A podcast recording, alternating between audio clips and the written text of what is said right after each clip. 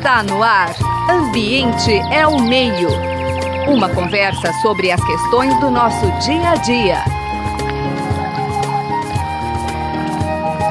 Ambiente é o meio. Olá, ouvintes da Rádio USP. O programa Ambiente é o meio de hoje tem a alegria de conversar com o professor Jean-Paul Metzger, que é professor titular do Instituto de Biociências da USP. Vou chamá-lo de Jean, de uma forma mais informal, e peço para você começar a falar um pouquinho sobre a sua formação. Seu currículo é gigantesco, mas resume um pouquinho aí, né, Jean, sua formação e trajetória profissional. Tá bom, obrigado, Zé Marcelino. Obrigado pelo convite aqui, oportunidade de falar com vocês. É, eu sou biólogo formado pela USP, aqui de São Paulo mesmo. Eu tenho, bom, eu sou franco-brasileiro, né? Então, meu pai era francês, minha mãe é brasileira. E quando acabei biologia, acabei indo para a França e lá fiz o mestrado, o doutorado é, dentro de uma área que chamava manejo integrado de território. E aí eu conheci ecologia da paisagem, acabei teve com, primeiros contatos com sensoriamento remoto, com imagem. Eu sou uma pessoa muito espacial, né, geográfica, adoro mapas, imagens, fotos.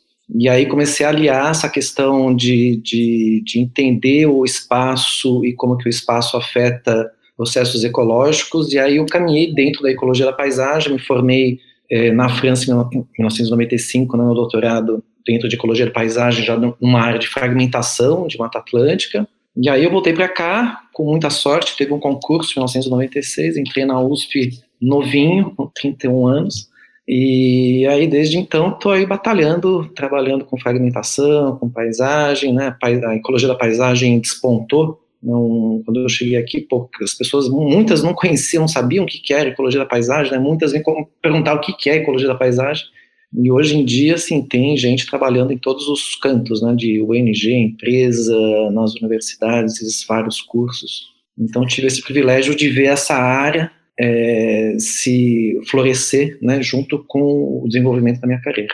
Muito bem, Jean. E assim, de um lado, floresce também porque as notícias não são boas, né? Quer dizer, tem alguns temas, às vezes, que crescem exatamente em função dos desafios ambientais. E hoje vamos falar bastante de Mata Atlântica.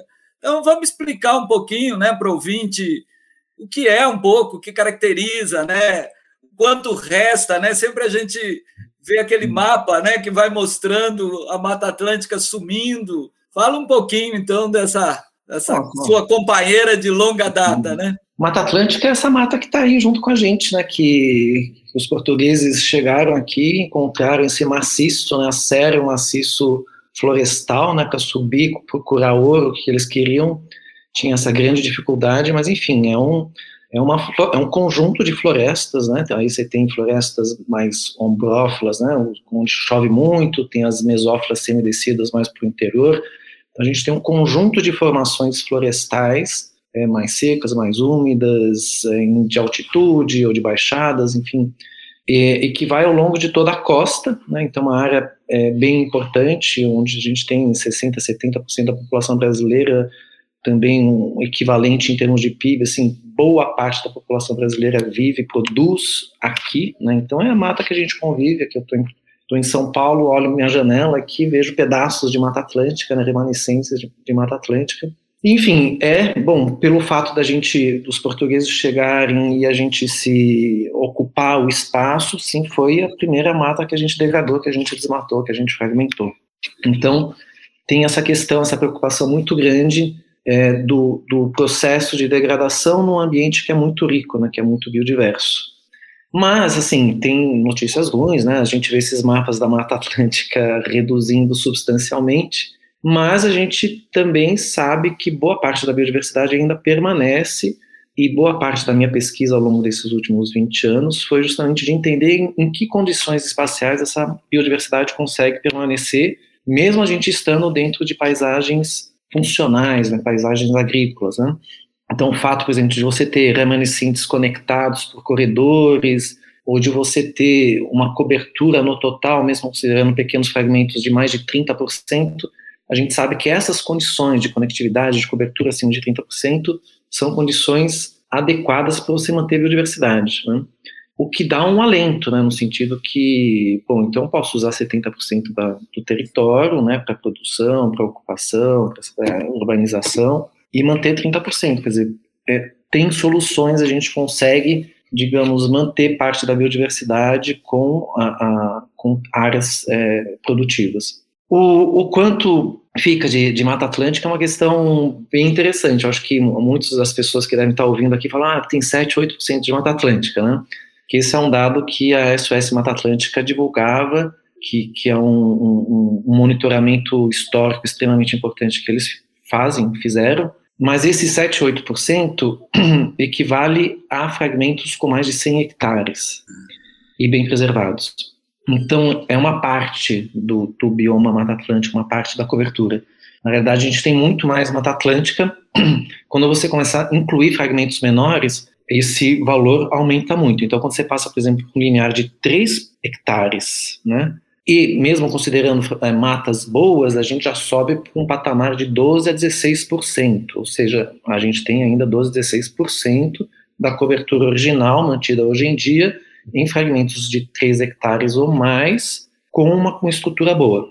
E aí, muito recentemente, uns dois, três anos atrás, a gente lançou um outro estudo que foi feito com imagens de alta resolução, né, com um metro quadrado, né, então a gente conseguia ver a, as copas das árvores, até detalhe da copa das árvores, e com esse maior detalhamento e é, considerando também áreas mais degradadas, né, florestas mais degradadas, essa porcentagem subiu para 27%. Então a gente tem ainda, né, aí considerando tudo, né, matas boas, matas ruins, matas jovens, velhas, tudo, né, a gente tem aí 27% do bioma é, com cobertura nativa, mesmo que degradada em grande parte, né, e fragmentada. O que é um alento, porque a gente, através de pesquisa, trabalhos de fragmentação de, de muito tempo, a gente mostrou que existe um limiar de manutenção da biodiversidade em torno de 30%.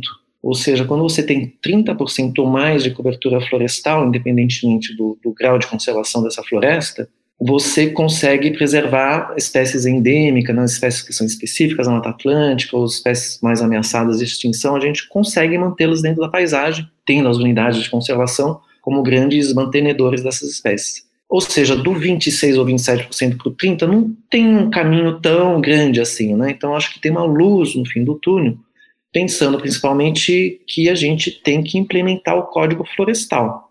O Código Florestal, que é a lei de conservação de áreas nativas em propriedades particulares, ela é muito antiga, né, desde 1965. A gente tem um, um código de 34, de 65 estava valendo até recentemente, e aí por volta de 2009 e 2010 foi feita toda uma discussão e reformulação desse código, em 2012 a gente teve a, a, a, uma nova lei, né, Lei de Proteção da Vegetação Nativa, que inclui florestas e todos os outros tipos de, de, de vegetações nativas, e que é, é um novo marco, digamos, é, não vou entrar nessa discussão, né, eu ainda preferi o marco de 1965, mas o de 2012, é, de qualquer forma, é, a gente precisa se adequar a esse código de 2012, e no caso da Mata Atlântica, para nos adequarmos ao código de 2012, a gente precisa ainda restaurar cerca de 7, 6, 7 milhões de hectares, né? Então, considerando que hoje em dia a gente tem 28 milhões de hectares de cobertura, mais ou menos, a gente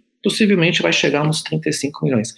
E se a gente implementar de fato o Código Florestal e não trapacear de novo como, como trapaceou em 2012, é, a gente tem essa perspectiva de chegar em, de ter essas paisagens funcionais acima do, do, do, do, pelo menos parte das nossas paisagens de Mata Atlântica acima do linear de 30%. Então, é, de fato, assim, é a mata que está aí, que, que embeleza a nossa vida, é, que a gente convive há tanto tempo, que a gente degradou há muito tempo, mas que eu acho que nesse momento a gente está num, numa tendência de reversão. E a gente sabe que se a gente quiser manter a diversidade biológica da Mata Atlântica, não basta conservar o que tem. A gente precisa ir além, a gente precisa restaurar.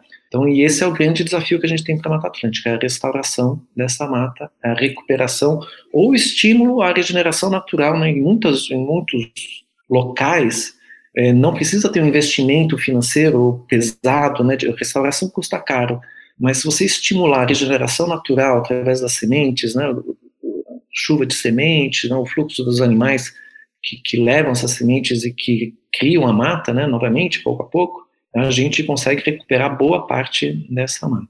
É, aí você trouxe vários elementos muito ricos, né? Às vezes basta uma cerca, já ajuda, né? Quer dizer, não deixar o gado pisotear. O...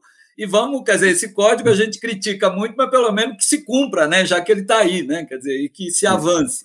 Mas o, o ponto que eu queria colocar é que você participou e coordenou um estudo recente que mostra que uma parte dessa Mata Atlântica, né, com a boa notícia que já estamos falando num patamar, né, na, nas dezenas, no, no, percentual né, de quase três dezenas, né, e não nos 7%, mas tem muita mata recuperada, né, muita mata mais recente. Então eu queria que você explicasse um pouquinho, né, o que, que é o que, que é uma mata antiga, né, como se diz lá em Minas, o que é uma mata velha, né, o que é uma mata uhum. mais recente e por que essa diferenciação ela, ela é importante?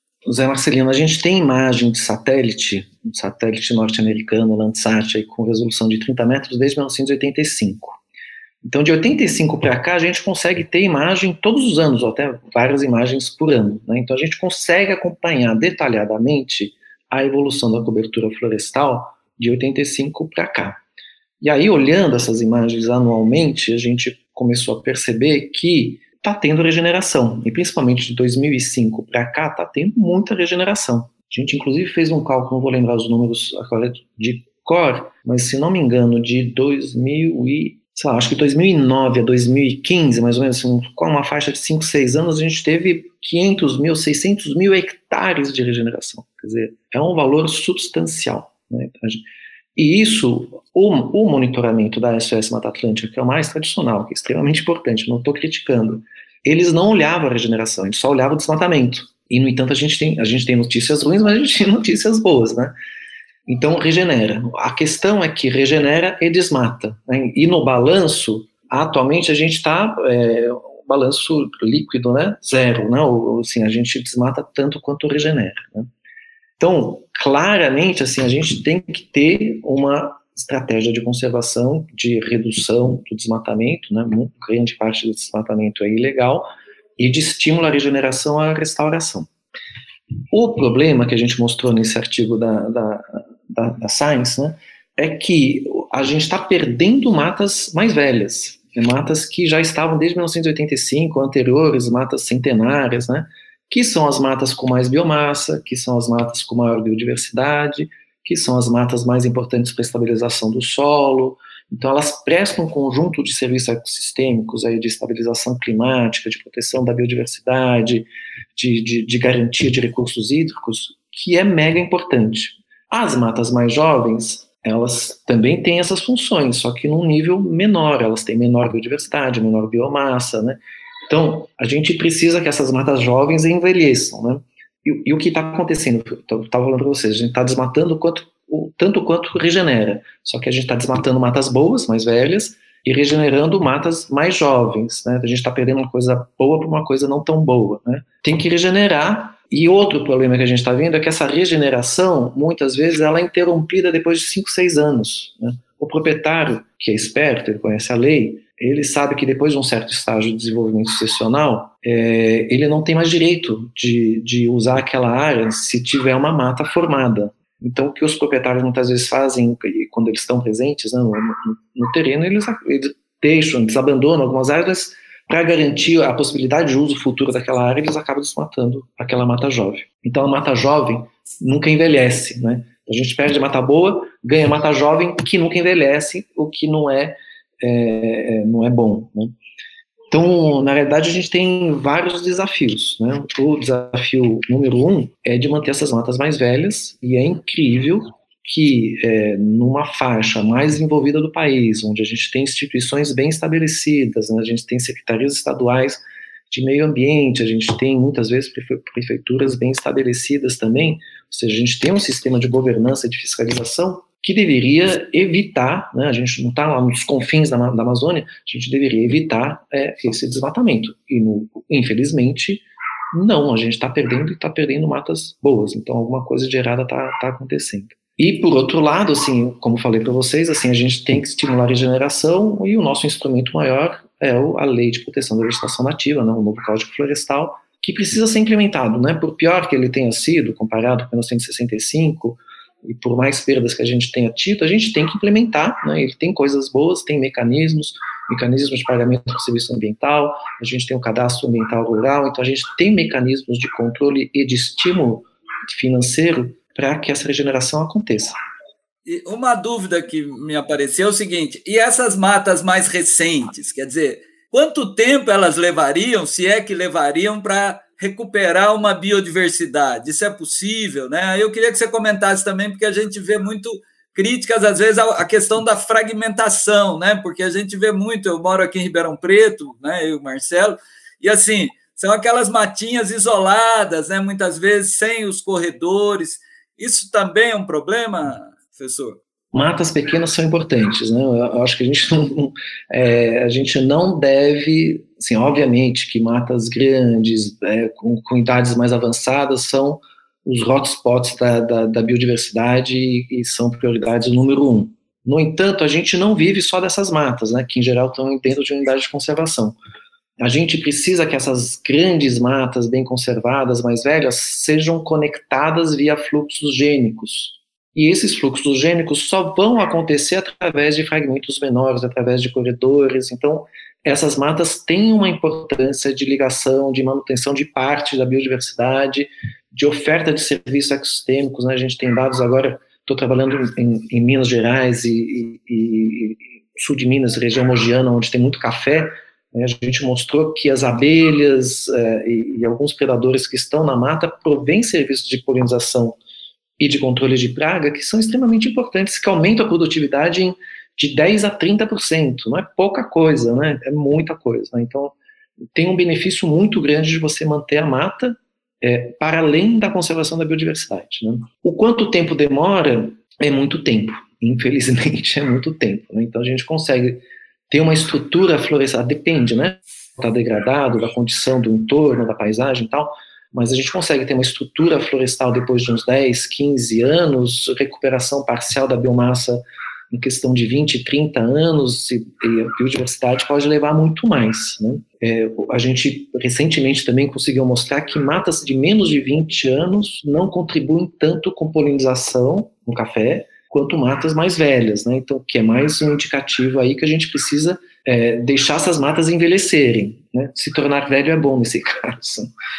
Mas, enfim, é, mas eu não quero tirar o mérito e a importância, eu não quero que um proprietário, ah, mas aqui é uma mata fragmentada, com efeito de borda, degradada, não, ela tem a sua importância no conjunto, ela isoladamente, se fosse só ela no meio de um canavial, por exemplo, pode ser que não tivesse tanta importância, mas um conjunto de pequenos fragmentos, né, que fazem com que os gaps, né, os intervalos entre os fragmentos seja reduzido, isso torna a paisagem mais permeável aos fluxos gênicos. Então, a gente precisa desses pequenos fragmentos, mesmo que degradados, mesmo que sob efeito da fragmentação, né? A gente precisa deles, eles são importantes. E eles podem ser fontes de regeneração, né? ilhas a partir das quais a gente tem a regeneração no entorno dessas, dessas áreas. Então, to, tudo que a gente tem, independentemente do grau de conservação, é importante. A gente, assim, o esforço é de manter o que a gente tem e ir além através da implementação do Código Florestal e da restauração e regeneração. Até porque um, um, um, pé, uma árvore no meio de um canavial, pelo menos é um pouso, né,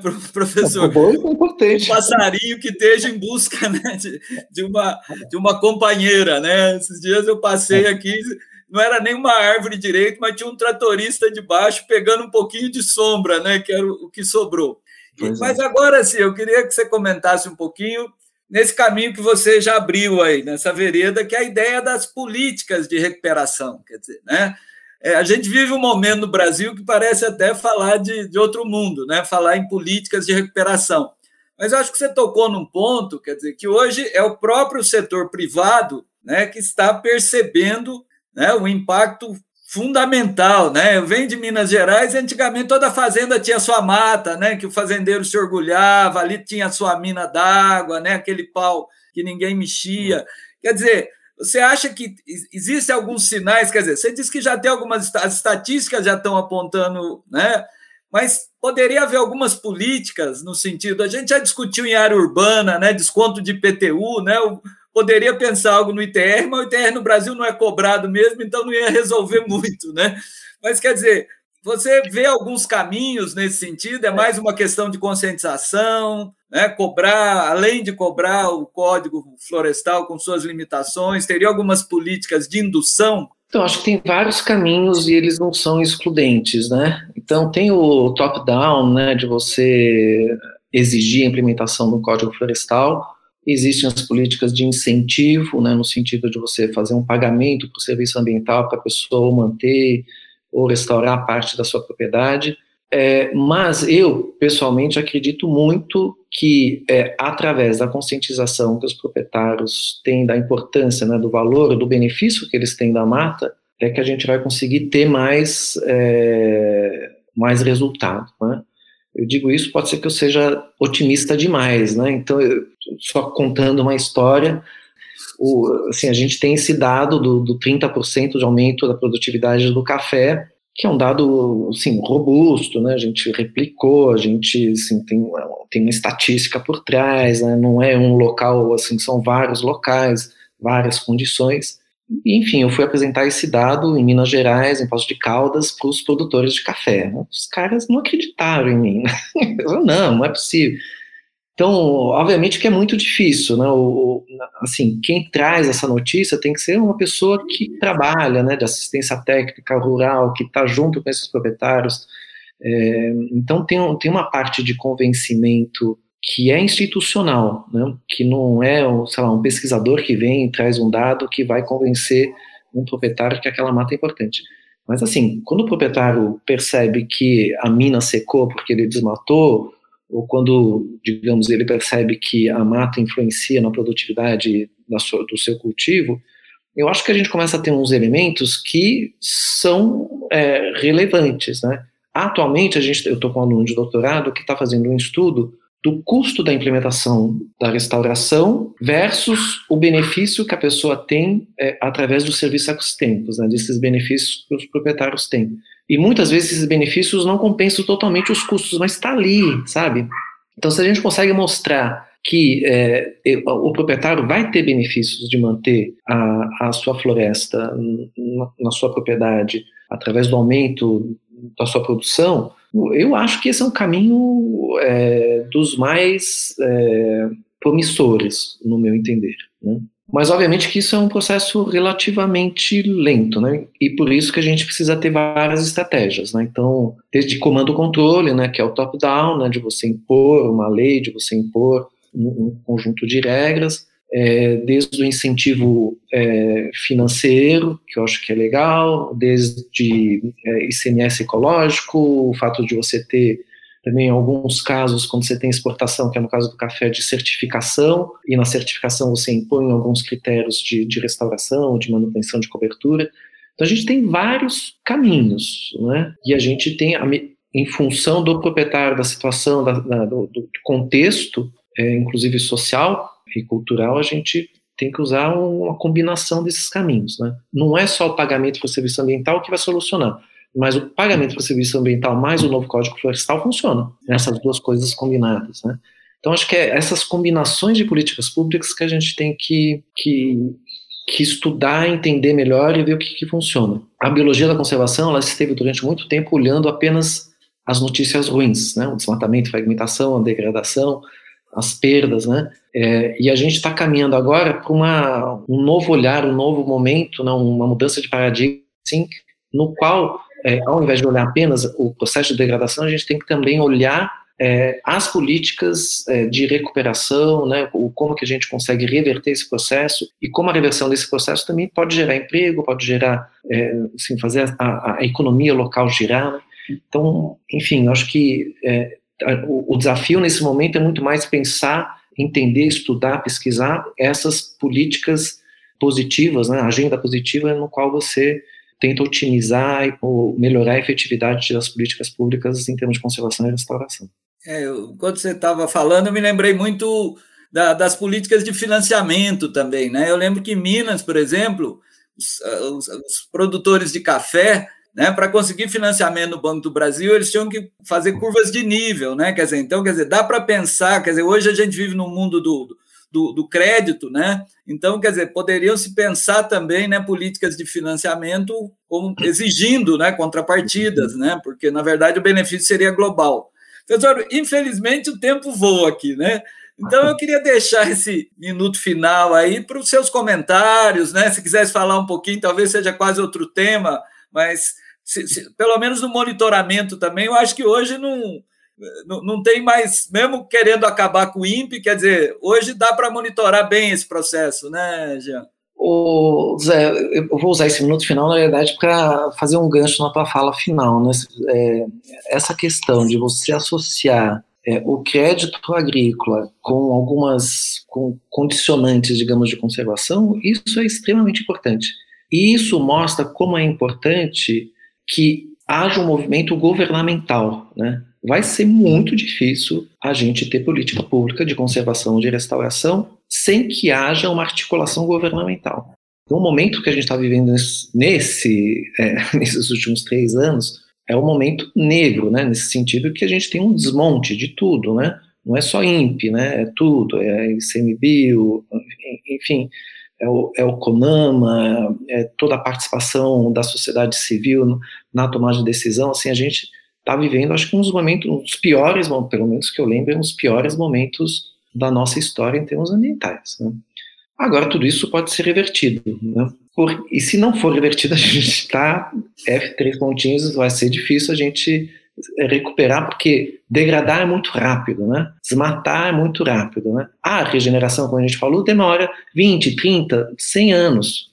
Então, para cada, cada passo atrás que a gente está dando atualmente, assim, a, a recuperação é, é muito mais longa. Então, acho que essa questão de reforçar é, as instituições governamentais né, é, que vão dar a base dessas políticas públicas, isso é importantíssimo. Né? Isso vai passar pelo bom voto no ano que vem. Muito bem. É, o programa Ambiente ao Meio de hoje conversou com o professor Jean-Paul Metzger, que é professor titular do Instituto de Biociências, quem a gente agradece muito nos trabalhos técnicos, né? O Gabriel Soares, na produção, a Suiane Azenha e a Natália Stephanie, meu companheiro Marcelo Marini Pereira de Souza, que acompanha aqui a nossa conversa. Muito obrigado, Jean, foi um grande prazer. Obrigado, obrigado a todos vocês pela oportunidade. Você acabou de ouvir Ambiente é o Meio. Produção e apresentação: José Marcelino e Marcelo Pereira. Música tema: Evandro Navarro. Sonoplastia: Mariovaldo Avelino. Ouça também este e outros programas em www.ribeirão.usp.br.